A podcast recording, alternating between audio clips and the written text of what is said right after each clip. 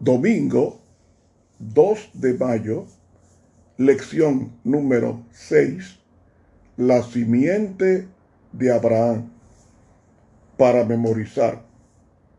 Mas vosotros sois linaje escogido, real sacerdocio, nación santa, pueblo adquirido por Dios, para que anunciéis las virtudes de aquel que os llamó de las tinieblas a su luz admirable.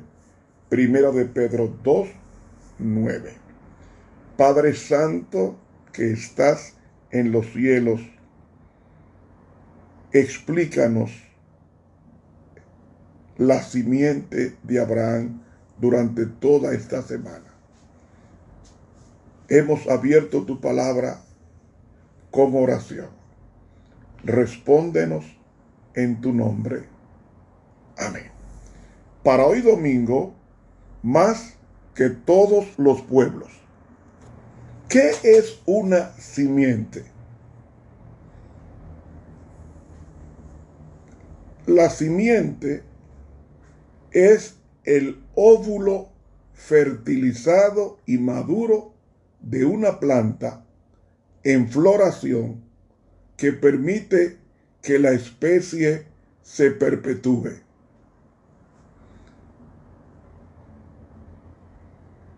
Simiente de Abraham. La palabra simiente o simiente de Abraham representa la descendencia de Abraham de la descendencia de Abraham salió Isaac, el hijo de la promesa. Cuando Dios le dijo a dos personas que no eran judías, llamadas Adán y Eva, Dios les dijo enemistad pondré entre ti y la mujer, y entre tu simiente y la simiente suya. Esta te aplastará la cabeza y tú le morderás el talón. Esa simiente vendría de dos personas no judías.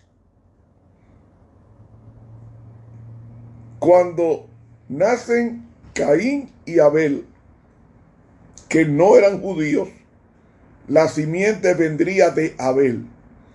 Pero Satanás usó a Caín con la intención de destruir la simiente prometida y destruyó a Abel. Según la construcción del hebreo bíblico, da a entender que Caín mató a Abel, Abel eh, degollándolo. Eso es lo que me da lo que me explica primero de Juan de que Caín era del maligno y mató a Abel. Y la, el verbo matar implica degollar en ese caso. Porque fue un sacrificio que hizo de Abel a, su, a los demonios. Al matar a Abel, ¿qué hizo Dios? Hizo que huyera y surge una nueva simiente llamada Set. Y ya hemos hablado que de Set vendría Enos y de Enos los demás hasta llegar a Noé. Noé, de Noé viene la simiente o vendría la simiente de su segundo hijo llamado Zen. No era judío. Cuando Zen produce a Abraham, según el capítulo 10 de Génesis, Abraham no era judío, era babilonio, porque era de Ur de los caldeos. Cuando Abraham acepta la promesa de Dios y acepta el pacto, entonces Dios da en el pacto un hijo en la vejez llamado Isaac. No era judío,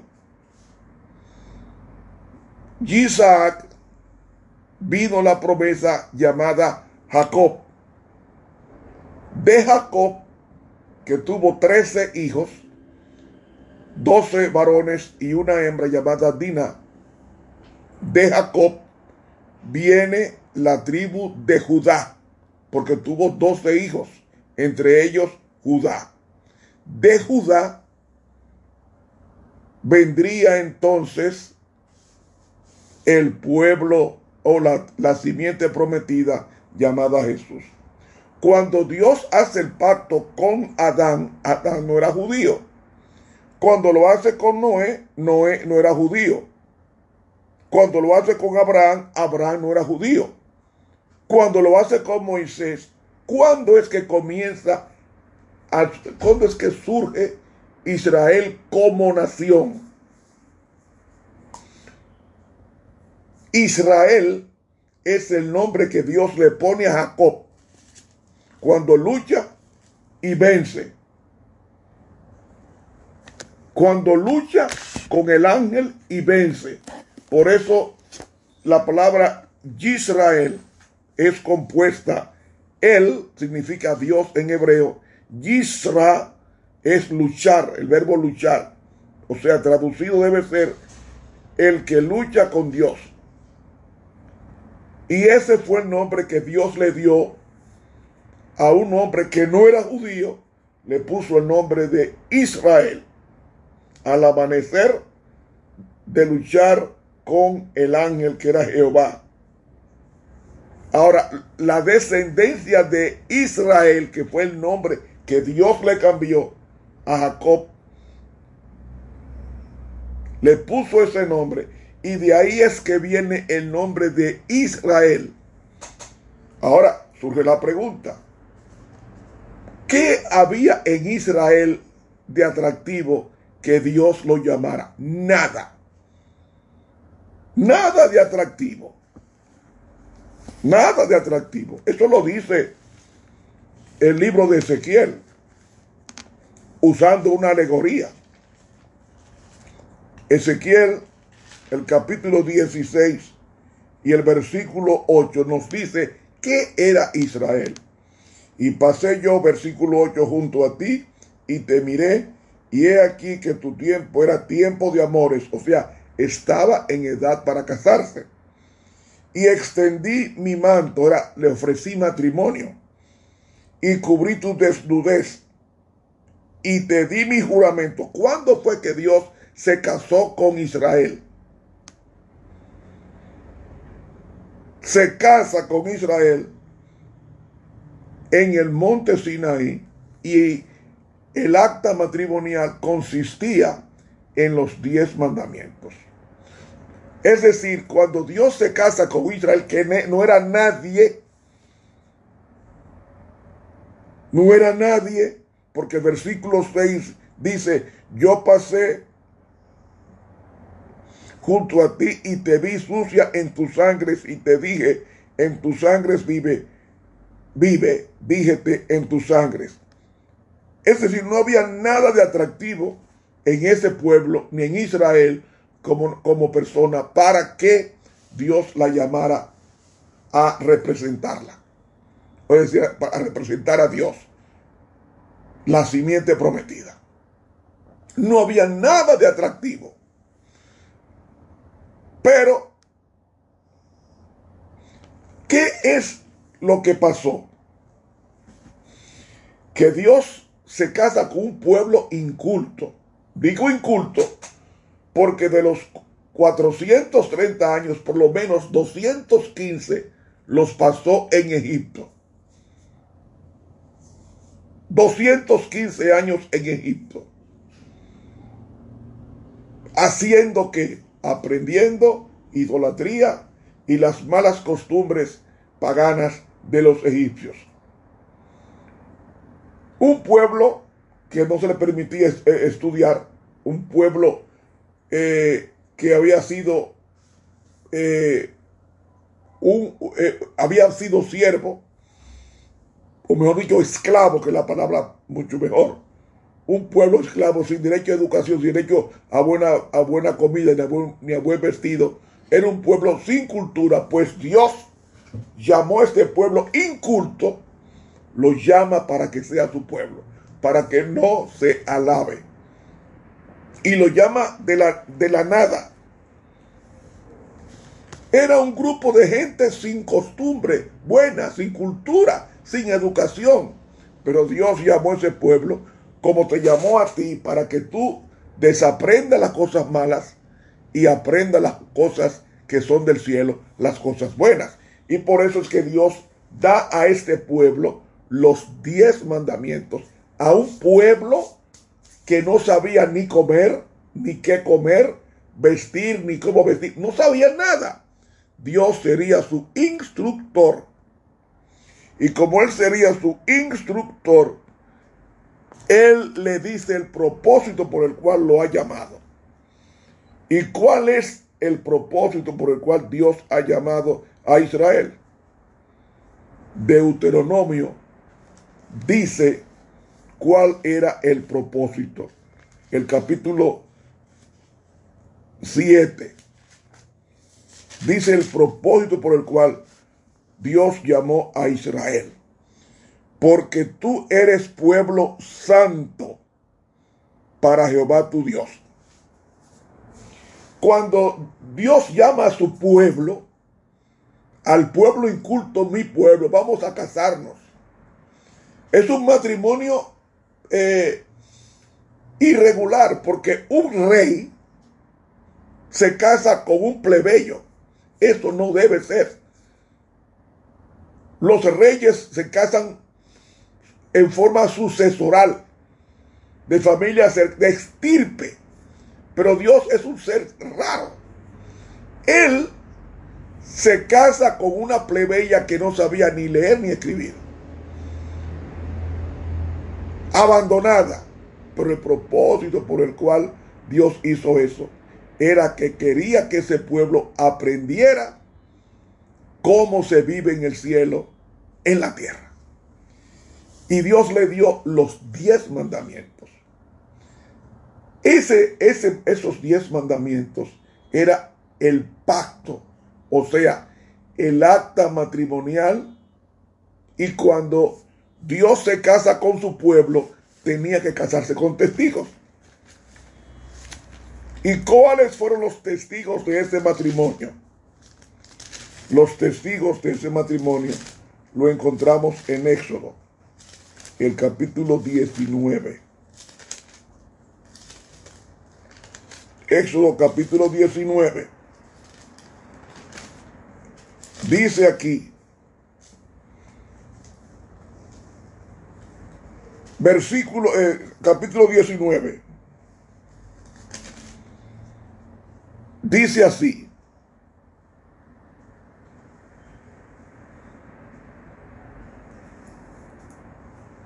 Aquí está. Versículo 23. Y Moisés dijo a Jehová, el pueblo no podrá subir al monte Sinaí, porque tú nos has requerido diciendo, señala término al monte y santifícalo. Y santifícalo. Versículo 24. Y Jehová le dijo, ve, desciende y subirás tú, ahí viene, subirás tú y Aarón contigo, más los sacerdotes, o sea, los ancianos y el pueblo no traspasen el término por subir a Jehová, porque no haga en ellos estrago. Entonces Moisés descendió al pueblo y habló con ellos. Fíjense que tiene que subir quienes. Aarón, Moisés y Aarón, y que los sacerdotes no traspasen el, el, territorio señalado. Dios tuvo testigos. ¿Quiénes fueron los testigos? Porque no podía haber un matrimonio sin testigos. Y el pueblo fue testigo. Aarón fue testigo.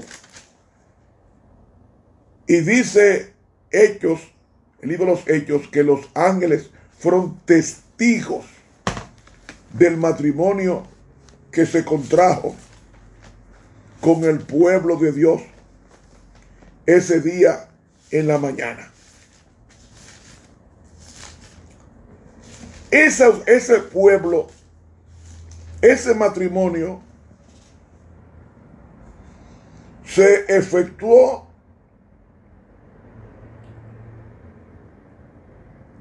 en presencia de todos los ángeles. Y ese pueblo contrae matrimonio con Dios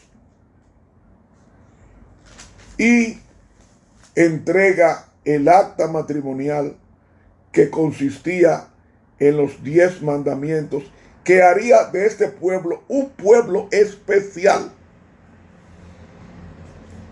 Un pueblo especial. Por eso es que dice en Deuteronomio capítulo 7, porque tú eres pueblo santo. Realmente, esta expresión implica separado, porque santo implicaba antiguamente separado.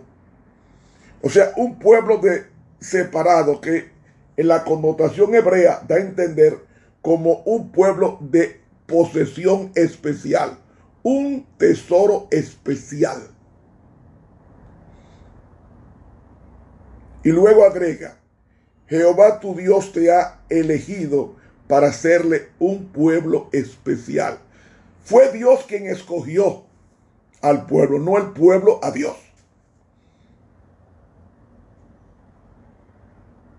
Y agrega, para hacerle un pueblo especial más que todos los pueblos que están sobre la haz de la tierra. Un pueblo que Dios le enseñó a cómo comer.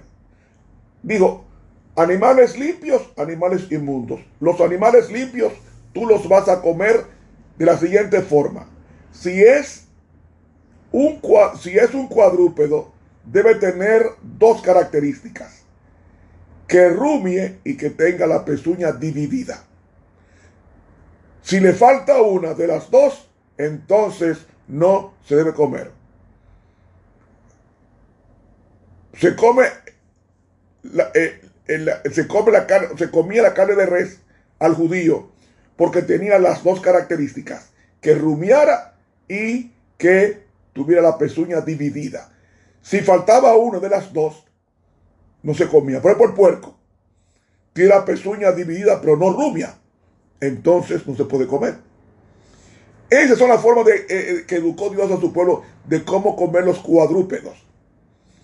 ¿Y cómo comer los peces? Él dijo, deben tener dos características, que tengan escamas y aletas.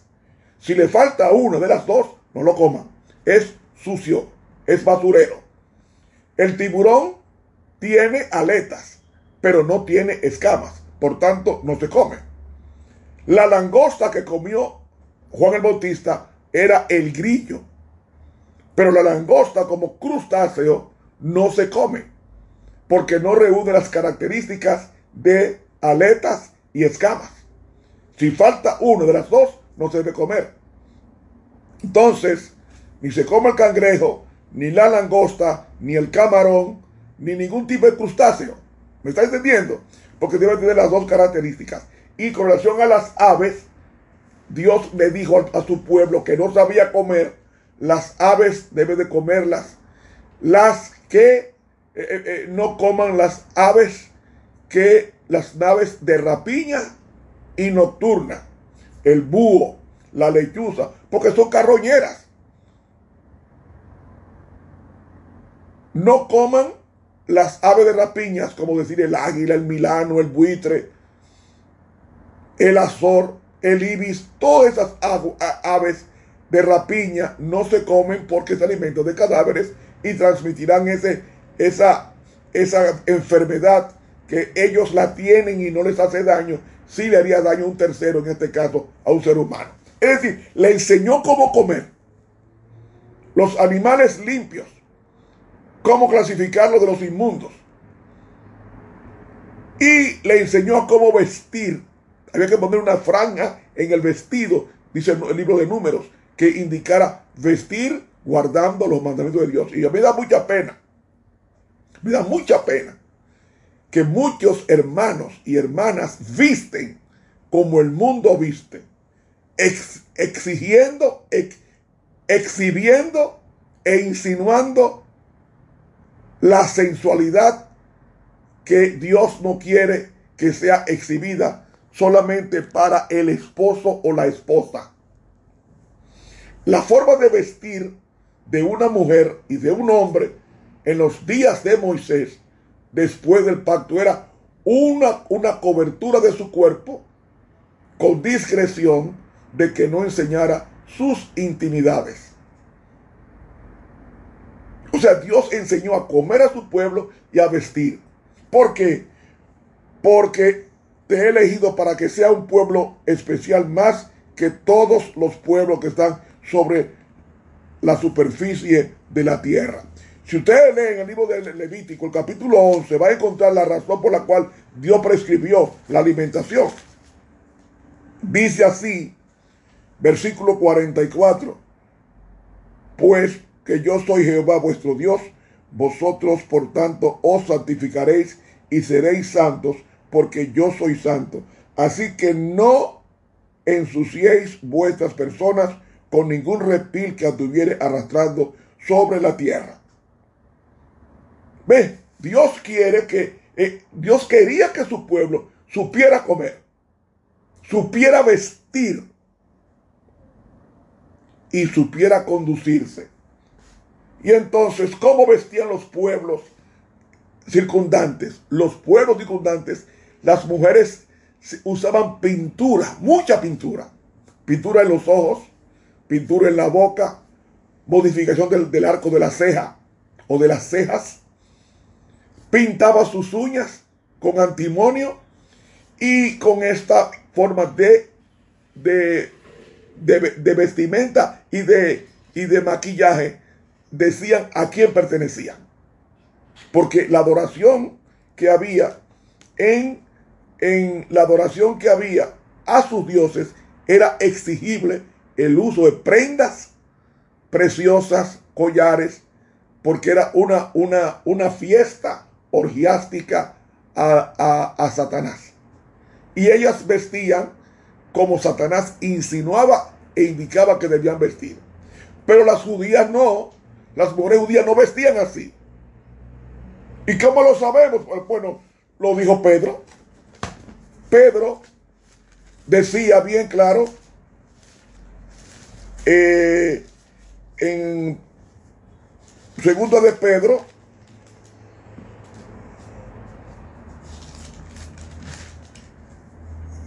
primera de Pedro capítulo 3, dice aquí, el adorno de las cuales no sea exterior con encrespamiento de pelo y atavío de oro, ni en compostura de ropas. Y dice, sino en el corazón que está encubierto en incorruptible ornato de espíritu agradable y pacífico, lo cual es de grande estima delante de Dios. Pues porque también así se ataviaban las mujeres en el antiguo, en el tiempo antiguo que esperaban en Dios, estando sujetas a sus maridos. ¿Ven?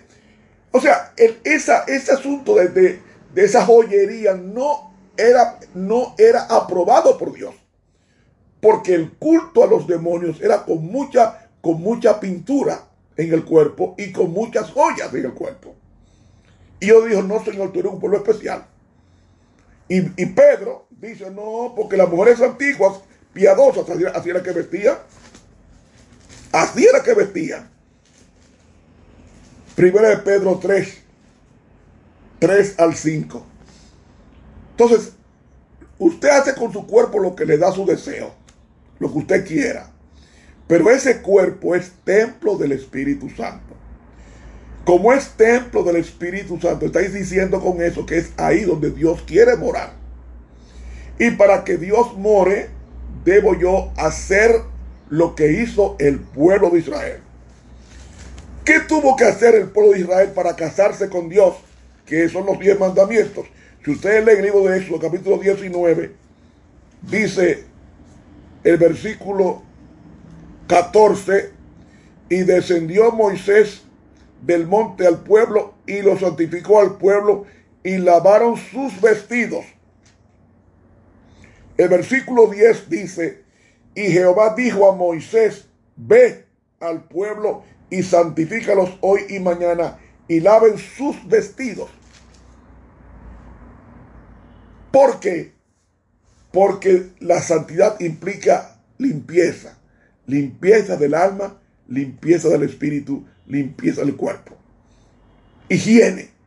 Entonces, cuando usted pinta una casa, esa casa, si usted encuentra un niño con una crayola rayando en la pared, ¿qué hace usted como madre? Coge a su hijo y le, da un trapo con, ah, con detergente y te limpie eso. Eso es el templo, el cuerpo. Cuando usted lo pinta, lo está ensuciando. Y eso está en la Biblia, mi hermano. Eso no, pensamiento unilateral de Ramón Romero. No, eso es bíblico. La mujer cristiana tiene que ser sencilla. ¿Por qué? Porque tú eres un pueblo santo. Y el pueblo santo, Dios lo sacó sucio y lo limpió en el desierto y se casó en el desierto con él diciéndole, porque tú eres pueblo santo a Jehová tu Dios y Jehová tu Dios te ha elegido para hacerle un pueblo especial más que todos los pueblos que están sobre la haz de la tierra. No por ser vosotros más que todos los pueblos, os ha elegido Dios y ha querido, porque vosotros erais, erais los más pocos de todos los pueblos. Ahora viene por qué, sino porque Jehová os amó. Realmente en hebreo estén presentes. Mas Jehová os ama.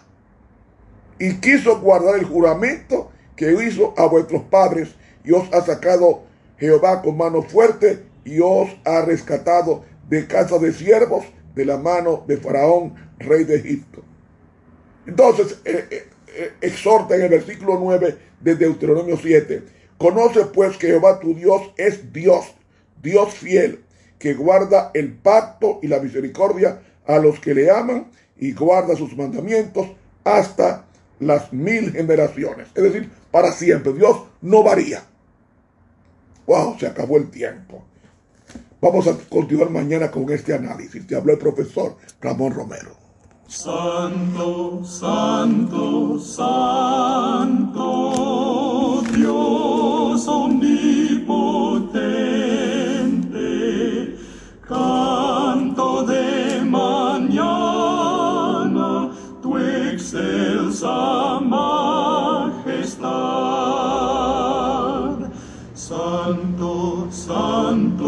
santo, fuerte y clemente, Dios sobre todo, Rey de